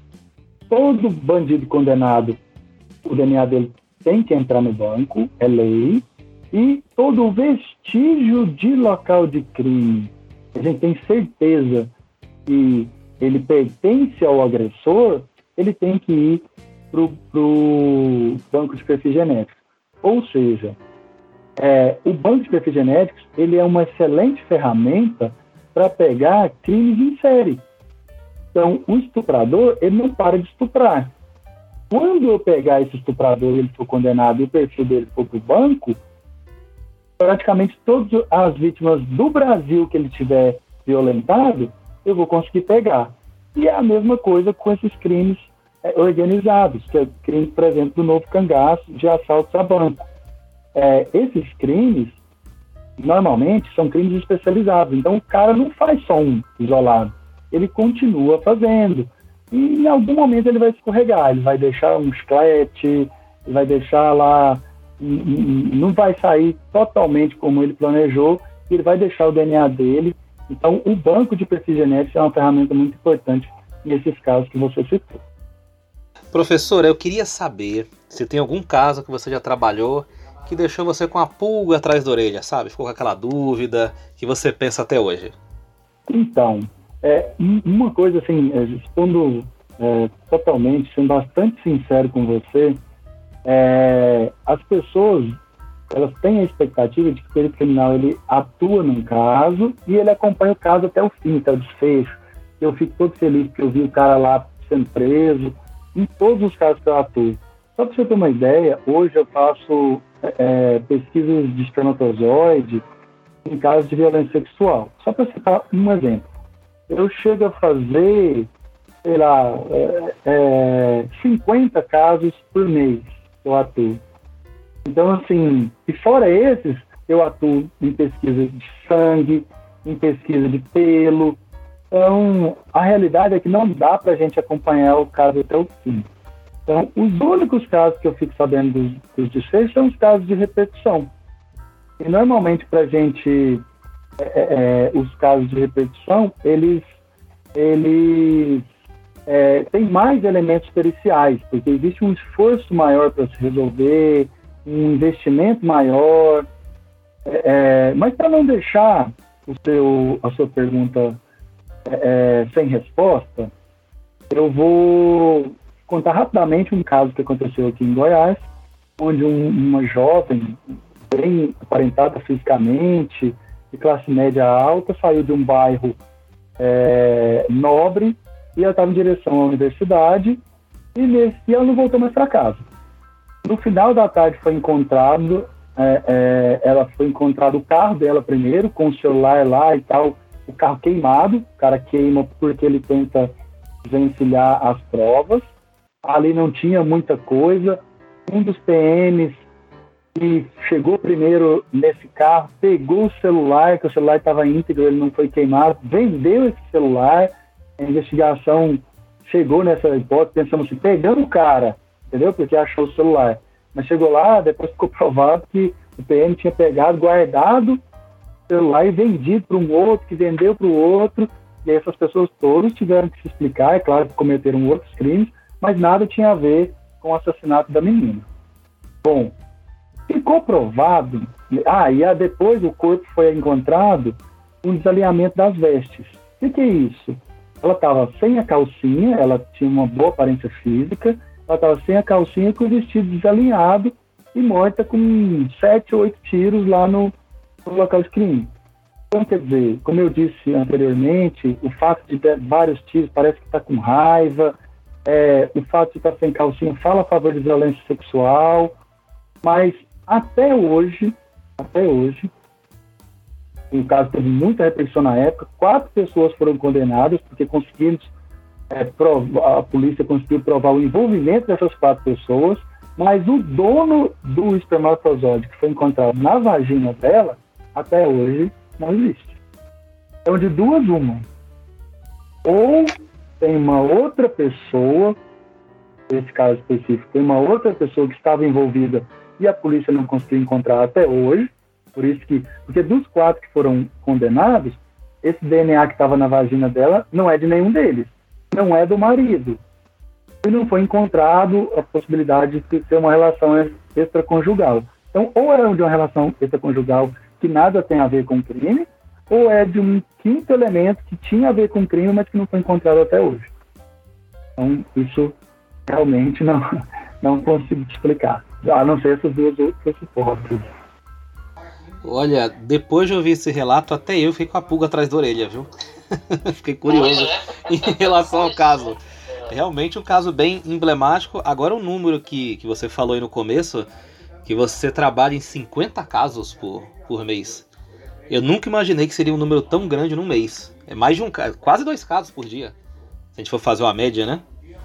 Eu não imaginava que era um número tão grande assim. E esse número já serve como introdução para nossa próxima pergunta, que já é uma amostra grátis do seu dia a dia. Tem muito jovem, principalmente, influenciado por série, por filme, que quer ser perito criminal, que sonha com essa carreira. Eu queria que você desse conselhos para esses jovens, dessem dicas de como ele poderia ingressar nessa carreira. Maravilha. Então, ó, eu vou, eu vou ser bastante incisivo. Provavelmente eu não vou conseguir ser resumido, está vendo que eu, eu falo bastante. Mas eu vou ser incisivo na primeira resposta, porque depois é, é um, um fecho dessa primeira resposta. É, Para ser perito criminal oficial, você precisa passar num concurso. Então, não tem outras formas. Eu sei que hoje em dia tem muita gente que é apaixonada e acaba sendo suscetível a situações, a, a gerar expectativa e que são frutos de uma má informação. Você imagina o seguinte: existem hoje é, é, cursos de pós-graduação, cursos de graduação em investigação forense e perícia criminal. Existe graduação e ela é online e ainda é, é, é, dá para o aluno o título de tecnólogo. Então, assim, é, gera a expectativa que, ao fazer esses cursos, a pessoa vai ser perito, perito criminal oficial. E não vai ser. Só vai ser perito criminal oficial quem for aprovado em concurso público. Isso tem que ser bastante incisivo, porque tem muita gente que está se aproveitando comercialmente desse encanto das pessoas pela perícia. Então, monta lá um curso online, enche de conteúdo lá que é interessante, medicina legal, direito penal e tal. O aluno fica iludido, fica ali gastando tempo e dinheiro durante dois, três anos, online, e que esse curso não vai simplesmente servir para quase nada na vida dele, profissional. Então, primeira coisa, muito cuidado com isso tem que identificar. Segunda coisa, é, é, existem concursos públicos diferentes. Existe concurso público que é geral, ele é, ele é qualquer nível superior, e existe concursos públicos que são específicos. Então, o edital do concurso vai estar escrito lá, ó, tantas vagas para farmácia, tantas vagas para biologia, tantas vagas para engenharia. São os cursos que a gente chama de cursos técnicos onde eles têm conhecimento científico e esse conhecimento científico vai ser aproveitado dentro da perícia. Existe uma tendência nacional de que os próximos concursos eles sejam divididos por área. Então, resumo da história, muito provavelmente vai acabar os concursos onde, por exemplo, um bacharel é, é, é, em direito, uma pessoa que fez letras, uma pessoa que fez enfermagem, que ela possa ser é, prestar o concurso perito criminal oficial. Então, se você tem o sonho de ser perito criminal oficial, primeira coisa, escolha uma graduação que seja técnica, que ela, que ela seja mais comum de ser cobrada nos editais. E a exemplo, então, vamos lá, é, na área de biológicas, biologia, biomedicina, farmácia, é, da área de exatas, engenharia, química, física, é, é, é ciências contábeis, são cursos que quase sempre são cobrados para o concurso de perito criminal oficial. Mas por que, que eu estou falando? Fica parecendo assim. Eu tô, que existe um curso que seja o melhor e tal. Primeiro, não existe isso. Então, você que é aluno que está me ouvindo e quer ser perito criminal oficial, você deve escolher um curso que mais te agrade. Então, não é o que agrada o Ian, é o que agrada você. Então, você escolhe um curso que mais te agrada. Por quê? Porque em cinco anos, gente, vamos ser sinceros, sua vida muda.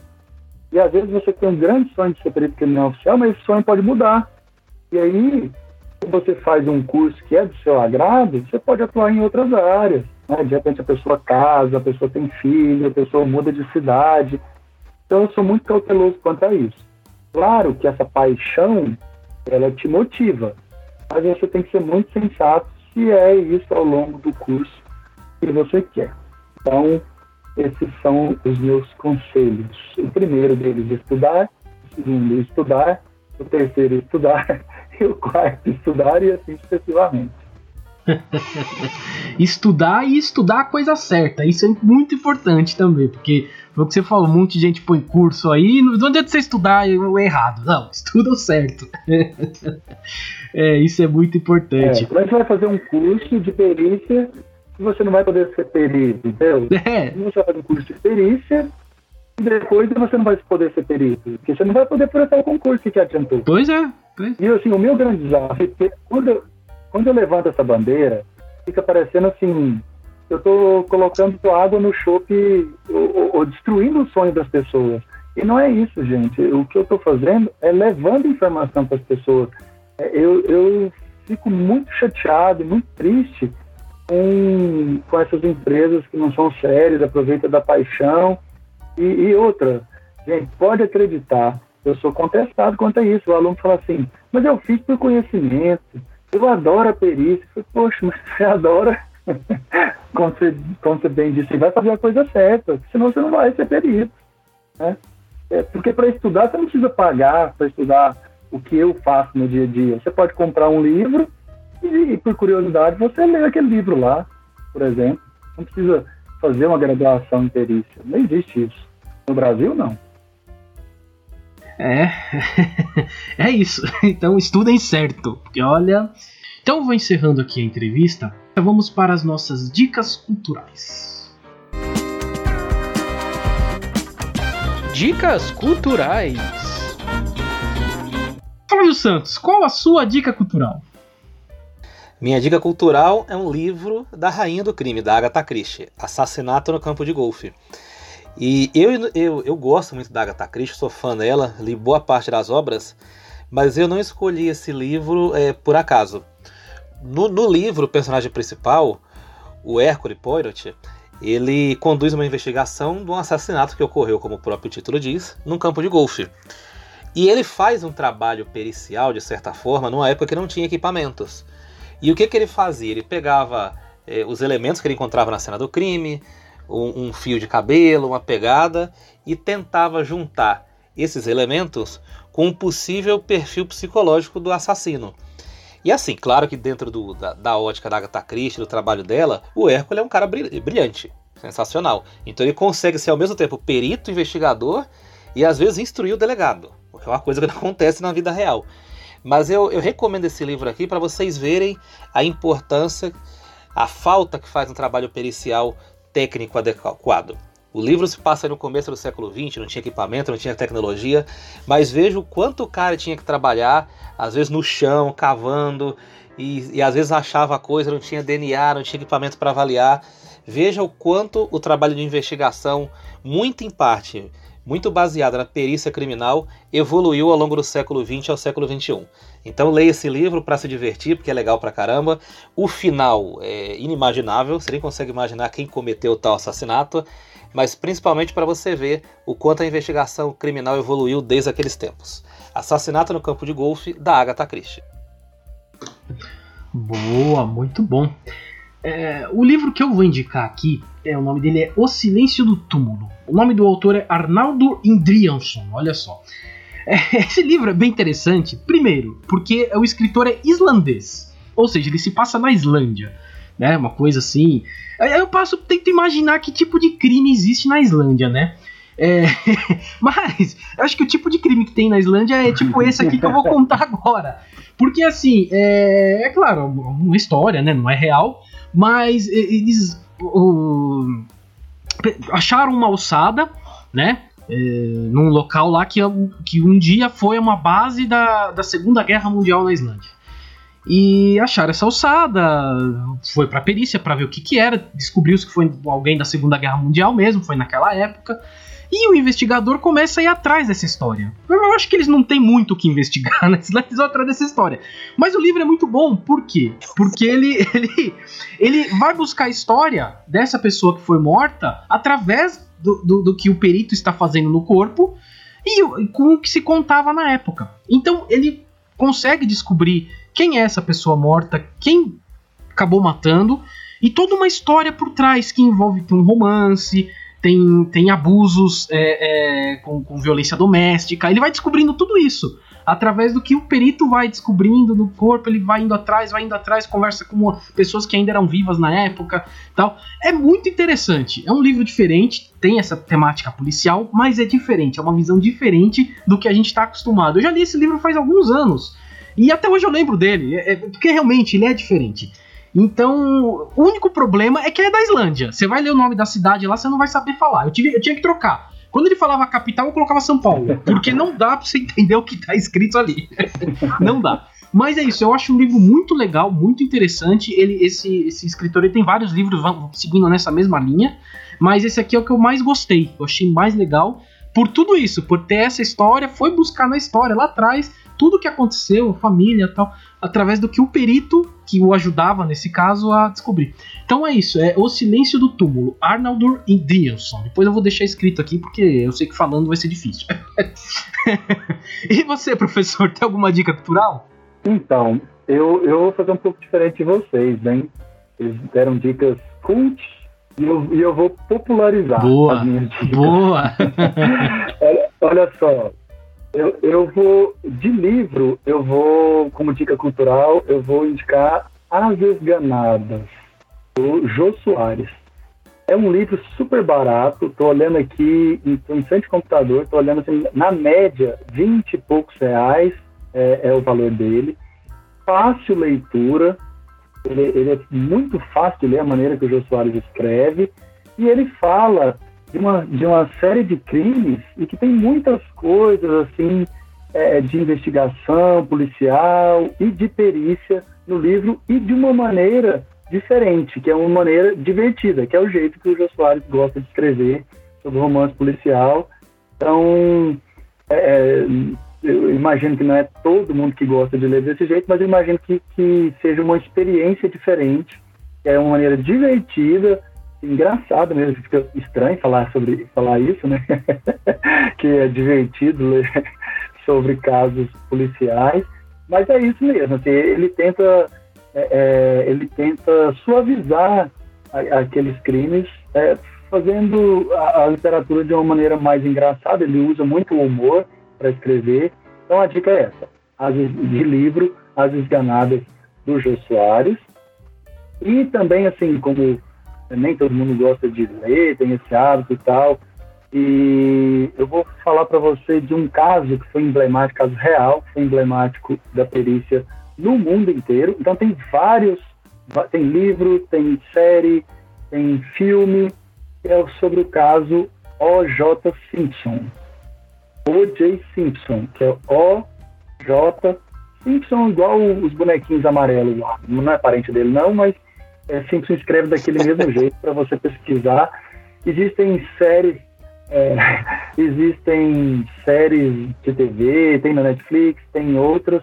Eu vou deixar você à vontade para pesquisar sobre esse caso. Eu não tenho nem desses hábitos, nem de assistir série, nem de ler livro. Ele escreveu um livro também, como se fosse uma autobiografia. É bem interessante que ele está debochando da justiça dos Estados Unidos. Imagina que é um cara que era super famoso, um astro do, do não sei se do futebol americano ou do beisebol, se eu não me engano do beisebol, é, multimilionário, seria o, o, o, principal suspeito de ter matado a ex-esposa e o atual marido dela. Então, são essas duas dicas aí para que vocês possam é, alimentar o perito que existe dentro de cada um de vocês.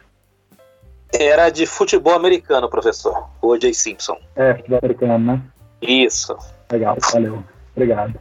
Ele foi um dos grandes running backs que eles falam, né? Um dos grandes atacantes, vai. Se for popularizar aqui, foi um dos grandes da história do futebol americano. É realmente bem, bem. Um caso. O, o seriado é fantástico. A série é, é muito boa. Eu já vi essa é. série, é muito boa. A história em si é bizarra, né? A história. Várias, né? É. é. A, a, história em si é muito bizarra.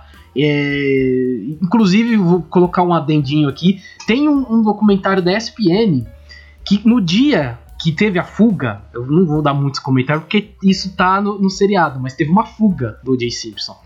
Nesse mesmo dia, estava tendo um jogo uhum. de Copa do Mundo lá nos Estados Unidos, né? Copa do Mundo de futebol, que foi feito em 94. Tava tendo um jogo de futebol, tava tendo um jogo de basquete uhum. da NBA, tava tendo, se não me engano, uma, uma playoff da, da, do beisebol, e tava tendo mais um evento esportivo importante para eles lá.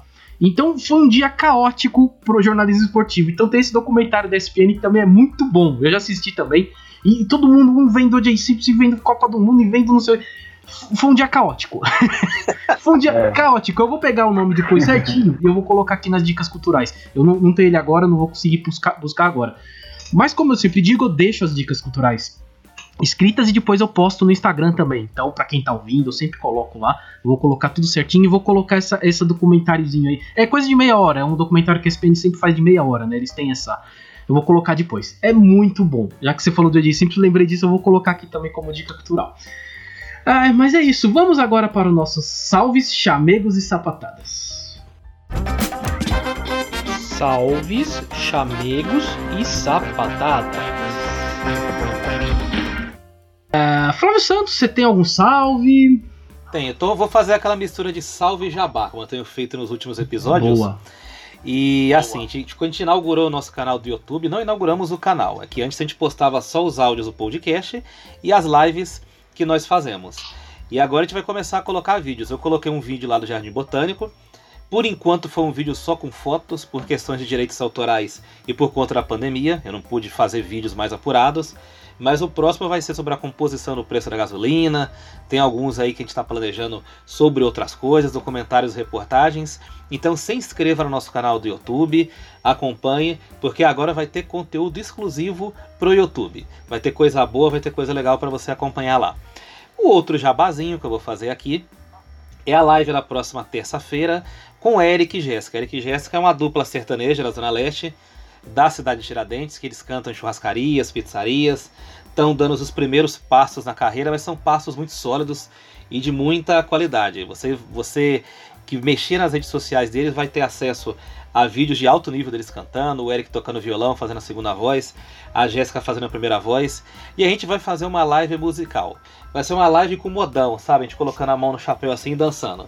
Então, terça-feira, às 20 horas, live com Eric e Jéssica na página do Instagram do Entendo Nada Podcast. A imagem que eu quero ver.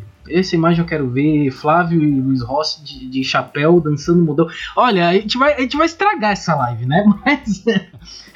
Enfim, isso vai estragar lá. Bom, eu tenho alguns salves aqui. Hoje eu trouxe um salve. Na verdade, um salve que é para Melissa Mesquita. Ela que é sobrinha da minha ex-esposa e ela sempre falava, sempre que a gente conversava, ela falava que queria estudar para ser legista, perita, não sei o que. Então eu acho que esse episódio aqui vai cair bem para ela. Eu vou mandar esse episódio e falar, ó, escuta, eu acho que você vai, vai, pode te abrir alguma uma ideia aí para você, né? Ela já tá na, na idade realmente pra, de pensar nisso, ela tem 20 anos, já tá nessa idade de pensar em trabalho mesmo. Eu acho que esse episódio aqui vai cair bem. Então eu lembrei dela, tô mandando um salve aqui. E recebemos chamegos em, em, em, chuvas de like, né? Eu digo que a chuva de like não deixa de ser um chamego também, né? Afinal, as pessoas estão curtindo o que a gente está fazendo. O Daniel Zanata fez uma chuva de like essa semana, um salve. O Ed Barbosa, locutor, hein, Flávio? A gente pôs pra falar também, né? Sobre talvez falar uma entrevistinha com ele aqui. É um locutor, também mandou uma chuva de like. E Lami Lustres, que é uma que eu estou ajudando a vender lustres. É agora uma novidade, é da minha namorada. Eu comecei a namorar com ela, a Vandy Lopes. então, ela fez uma chuva de like lá, falando da Lime Aliás, precisando de lustres, pode conversar comigo que a gente tá vendendo lustre, uns lustres artesanais bonitos pra caramba. O amor está no ar, hein, O amor gente? está no ar, o amor está no ar. Vamos é. colocar. É. é isso, é isso. Você vê que no podcast vai anunciar tudo aqui, né? Anuncia quando você vai, anuncia quando namora. Aqui é o podcast, podcast aberto, aqui não tem censura. Não, eu tava dizendo que quando você fizer edição, põe a trilha do Top Gun aí, do filme do Tom Cruise. vou pôr, vou colocar do Tom Cruise aqui. Uh, vou colocar aqui. Uh, e não tivemos sapatada, ainda bem, né? Sapatada, ultimamente ninguém tem mandado sapatada pra gente. Menos mal, isso é bom, o trabalho tá ficando bom. É isso. É, professor Ian, agora a gente abre aqui um espaço para você fazer o seu jabá, falar pra, né, do, do, seu trabalho, da, do que você faz e também você mandar um abraço para quem você quiser. Fique à vontade, a hora é agora. Ah, que legal. Bom, então, primeira coisa que eu quero fazer é convidar, mandar um salve para todos os nossos ouvintes e convidar para continuar respirando e transpirando, né? Porque para ser perito tem que estudar muito. É, é, é, perícia criminal me seguir no Instagram. No Instagram e Facebook para você encontrar é, arroba professor Marques. Vai digitar na barrinha de pesquisar lá, arroba professor Ian Marques IAM mesmo, e Marx com S no final. É, então lá eu trago várias dicas de concurso, eu trago postagens inspiradoras, né, para quem gosta de ver foto legal de perícia, trago dicas de livro, dicas de revista, é, notícias sobre concurso, então tá tudo lá nas minhas redes sociais. Outra coisa, esse é, é quase que um presente, quase não, é um presente mesmo. Eu tenho livros publicados na editora Milênio. Eu tenho dois livros lá. E para você que gosta de perícia e quer começar a montar sua bibliografia para estudar, lá tem vários livros. Essa editora ela é especializada em livros de ciências forenses, de perícia criminal. Não tem só da minha área, não.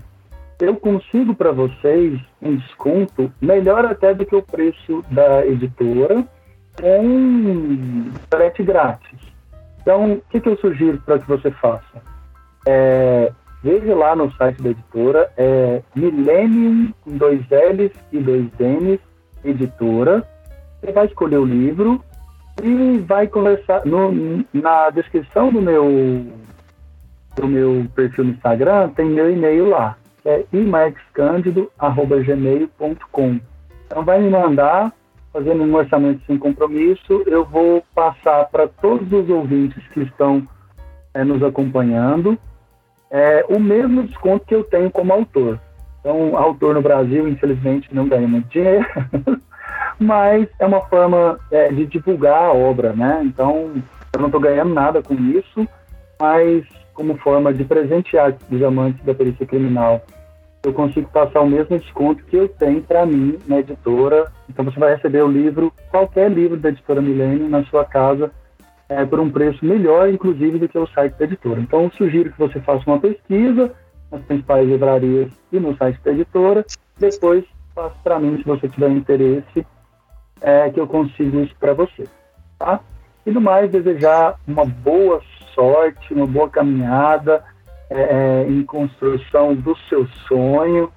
Mandar um salve, um chamego para minha família, para o Henry, que é meu filho de 14 anos, está entrando nessa fase de conhecer as profissões também.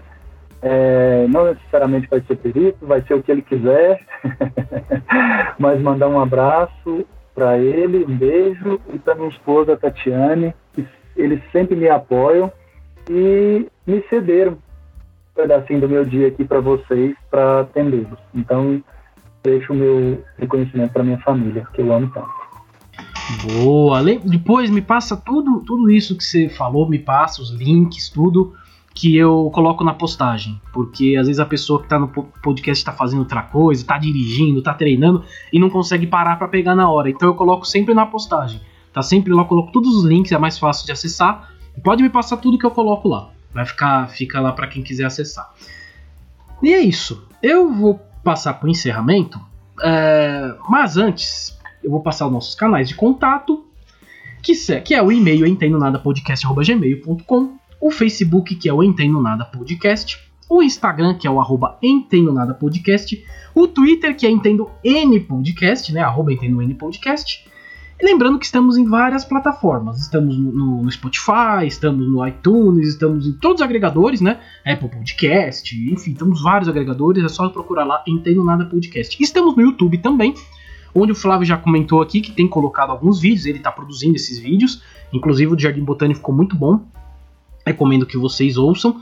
Que sempre foi uma promessa nossa, produzir alguma coisa em vídeo. Estamos produzindo. Está lá no YouTube, além das nossas lives, está lá. É isso, Flávio. É isso. Uma aula, hein, Flávio? Uma bela aula hoje, hein? Uma aula. E olha, eu quero falar para você, ouvinte, que eu quero que você diga para mim qual podcast que você ouve informação de alto nível assim e ainda tem acesso a livro de qualidade. Eu quero que você fale qual podcast faz isso por você. Então eu quero agradecer. Promoção! É, promoção. então, qual, qual lugar que tem isso? Não tem nenhum lugar que fomenta a cultura e fomenta a, a, o conhecimento como Entendo Nada Podcast. Vou puxar a sardinha pra gente aqui. Quero agradecer ao professor que cedeu o tempo para falar com a gente. Foi muito generoso estar tá aqui há, quase duas horas falando com a gente. E impressionantemente nessas duas horas em altíssimo nível, falando coisa legal, esclarecendo sobre a profissão. E eu tenho certeza que quem sonha em ser perito criminal, quem admira a área, ou quem gosta de aprender coisas novas, saiu desse programa é, com coisas acrescentadas na cabeça, com coisas aqui na cachola, funcionando melhor. Obrigado, professor. Abração para você. Obrigado de coração. Muito obrigado vocês. Eu agradeço pelo convite. Parabenizar o trabalho de vocês. É a minha primeira vez gravando um podcast. Fiquei muito feliz, muito feliz com o convite. De verdade, e espero ter contribuído aí com os ouvintes para, é, é, no mínimo, foi um entretenimento. Ah, no mínimo. Foi, foi, foi, mais, foi mais, foi uma aula. Foi uma aula e realmente foi muito bom, muito bom. E a gente tem, nós que agradecemos a, a, a sua presença aqui nessa entrevista aqui no, no Não Entendo Nada. É isso, Flávio, fechamos? Fechamos, missão cumprida. Mais uma aula de presente para nós, que é o nosso projeto, né? Tem aulas gratuitas aqui, aqui no podcast. Então, missão cumprida, Luiz. Bora? Bora! Fumos! Valeu!